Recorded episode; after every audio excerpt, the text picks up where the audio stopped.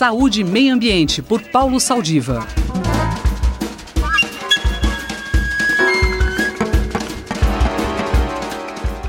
Bom dia, professor Saldiva. De acordo com dados da Organização Pan-Americana de Saúde, cerca de 800 mil pessoas morrem por suicídio todos os anos e que entre jovens de 15 a 29 anos é a segunda principal causa de morte. Este é um dado trágico, não é mesmo, professor? Olá, Cinderela. Olá, ouvintes da Rádio USP. É um prazer estar falando com vocês.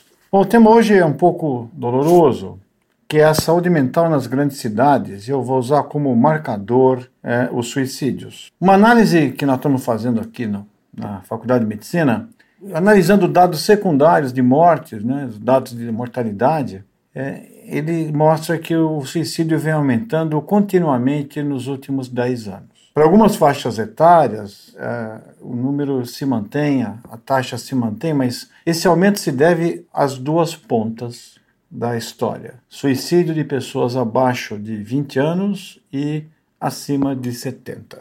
Quem mais aumentou foi o suicídio dos jovens, mais precisamente três vezes nos última, na última década. E a gente não sabe exatamente porquê, mas toda vez que aumenta o tamanho da cidade, isso é um fenômeno geral, mas quanto maior a cidade, maior a taxa ajustada de suicídios. Nos idosos, presumivelmente elas estão associadas com a solidão, com a perda das suas relações, das suas, é, das suas ligações com o mundo que muda cada vez mais. Mas o que faria uma pessoa abaixo de 20 anos acabar com a própria vida, perder o interesse em viver?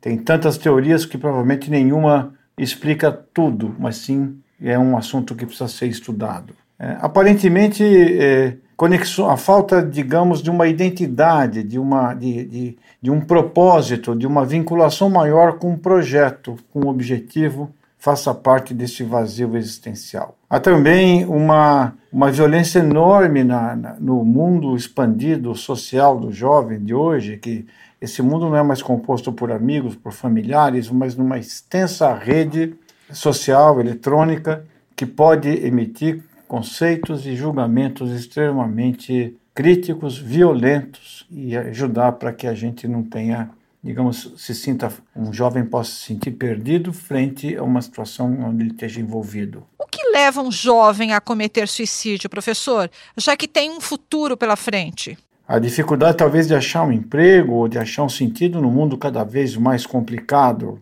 Talvez também a gente tem que estudar isso no espaço, mas as evidências que você tem é que ele acontece mais em regiões onde os níveis socioeconômicos são menos favoráveis. Bom, essa é a pergunta que fica e para a qual talvez a gente possa, na universidade, procurar formular respostas. Mas é, acho que também devemos pensar um pouco de como estruturar nossa cidade de tal forma que as pessoas não se sentissem tão sós ou tão criticadas ou tão desprovidas de um sentido num mundo que a única constante talvez seja permanente mudança. E talvez nessa mudança não sobre espaço para o afeto, para a compreensão, para o amparo e de, se crie espaço para desesperança. Vamos pensar nisso, gente. Vamos tentar entender melhor como acontece como podemos prevenir essa situação. Um abraço e até a próxima. Tudo de bom. Eu sou Cinderela Caldeira e conversei com o professor Paulo Saldiva para a Rádio USP. Voltamos na próxima semana.